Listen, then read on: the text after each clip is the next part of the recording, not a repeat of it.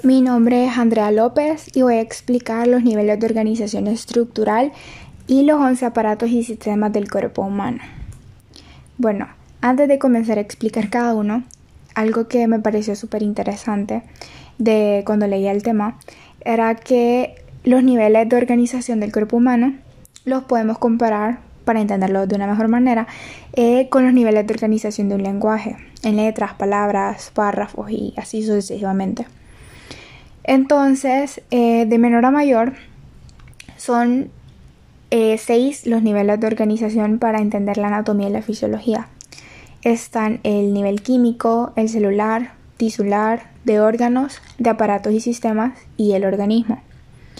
El nivel químico, como decía antes, que lo podemos comparar con la estructura de un lenguaje, al nivel químico lo podemos comparar con las letras del alfabeto porque este nivel comprende a los átomos, que son las unidades menores de materia que participan en las reacciones químicas, y también comprende las moléculas, que estas moléculas están formadas por dos o más átomos unidos.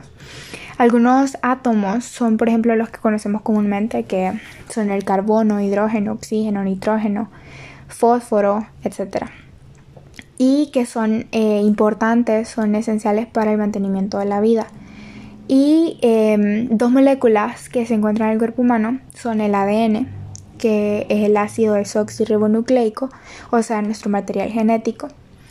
Y bueno, de ahí voy, ahora voy a explicar el nivel celular, que son las moléculas se combinan entre sí para formar células, que son unidades estructurales básicas de funcionamiento del organismo. Em, dentro de de eh, las células que tenemos en el cuerpo se encuentran las musculares, las nerviosas y las epiteliales. Luego sigue el nivel eh, tisular, que eh, los tejidos son grupos de células y material que trabajan en conjunto para cumplir una función en específico. Em, y existen cuatro tipos básicos de tejidos en nuestro organismo, que es el epitelial, el conectivo, el muscular y el nervioso. Después seguiría el nivel de órganos, que es cuando se unen entre sí distintos tipos de tejidos, como por ejemplo em, la relación que, recuerdo es entre las oraciones y los párrafos, porque los órganos son estructuras compuestas por eh, dos o más eh, tejidos y que poseen eh, funciones en específico y que tienen formas características. Algunos eh, órganos que tenemos, por ejemplo, son la piel, los huesos, el estómago, el corazón, el cerebro. Y luego sigue eh, el nivel de organización de aparatos y sistemas. Eh, un aparato o sistema está formado por órganos relacionados entre sí que tienen una función en común. Por ejemplo, el aparato digestivo, que degrada y absorbe los alimentos. Y también el último nivel es el nivel de organismo, que es el nivel más alto de toda la organización, porque un organismo es equivalente a un libro en esta analogía de, párrafos. De, de, sí, en esta analogía que estaba explicando de que se puede comparar con el lenguaje, es, sería como el libro, ya es todo, es lo que comprende los, los niveles anteriores. Y todas las partes del cuerpo humano funcionando en conjunto son lo que forman el organismo. Ahora voy a explicar lo que son los 11 aparatos y sistemas del cuerpo humano. Primero está el sistema tegumentario, que lo forman lo que es la piel y estructuras que se derivan de ella, por ejemplo el pelo, las uñas, las glándulas sudoríparas y las glándulas sebáceas. Ahora voy a explicar algunas funciones. Por ejemplo, protege el cuerpo, ayuda a regular la temperatura corporal, elimina algunos desechos, aporta la forma activa de la vitamina D y percibe sensaciones como la del tacto, el calor, el frío, el dolor.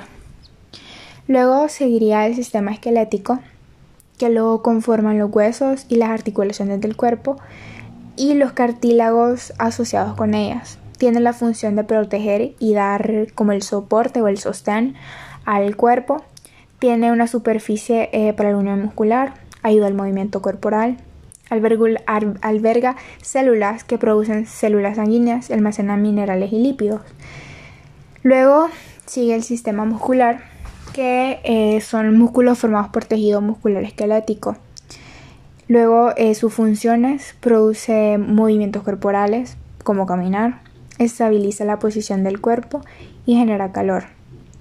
Luego está el sistema nervioso, que lo compone el cerebro, la médula espinal, nervios y órganos sensoriales como los ojos y los oídos. Eh, sus funciones son generar potenciales de acción para regular las actividades corporales. Detecta cambios en el medio interno y el ambiente externo. Interpreta estos cambios y responde ocasionando contracciones musculares o secreción glandular. Después sigue lo que es el sistema endocrino, que eh, lo componen las glándulas productoras de hormonas, em, como la glándula pineal, el hipotálamo, hipófisis, tiroides, eh, suprarrenales, páncreas, ovarios y testículos, y las células productoras de hormonas localizadas en otros órganos. Eh, sus funciones son regular las actividades del cuerpo, liberando hormonas. Em, también está el sistema linfático e inmunitario, que lo componen los vasos linfáticos y linfa, incluye el vaso, el timo, los ganglios linfáticos y las amígdalas palatinas. Como funciones, tiene reponer líquido y proteínas a la sangre, transporta lípidos desde el tubo digestivo de la sangre y también está el aparato cardiovascular, que lo componen la sangre, el corazón, los vasos sanguíneos. Algunas de sus funciones son que el corazón bombea sangre a través de los vasos sanguíneos. La sangre transporta oxígeno y nutrientes hacia las células y dióxido de carbono y otros eh, desechos eliminados por las células. También ayuda a regular el equilibrio eh, ácido-base, la temperatura y el contenido de agua de los líquidos corporales. También está el aparato respiratorio, que lo componen los pulmones y vías aéreas, tales como la faringe, la laringe, la tráquea y el árbol bronquial. Sus funciones es que transfiere el oxígeno desde el aire inhalado a la sangre y el dióxido de carbono desde la sangre al aire al respirar. Luego sigue el aparato digestivo que lo componen los órganos del tubo digestivo, em, el esófago, el estómago, el intestino delgado, el intestino grueso y el ano. También incluye órganos accesorios que participan en el proceso de digestión, por ejemplo las glándulas salivales, el hígado, la vesícula y el páncreas. Eh, sus funciones son degradar física y, químicamente el alimento, absorber nutrientes y eliminar residuos sólidos. También está el aparato urinario, que lo componen los riñones, uréteres, vejiga y uretra. Produce, eh, almacena y elimina la orina.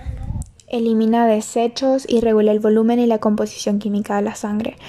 Y ayuda a mantener el equilibrio ácido-base de los líquidos corporales.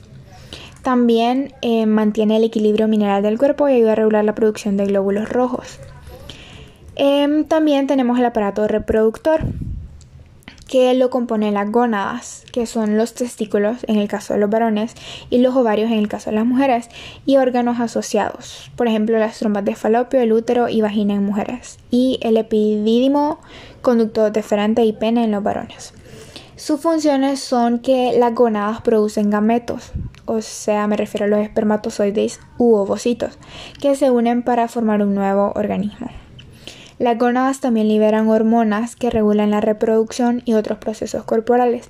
Los órganos asociados almacenan y transportan a los gametos. Eso sería todo.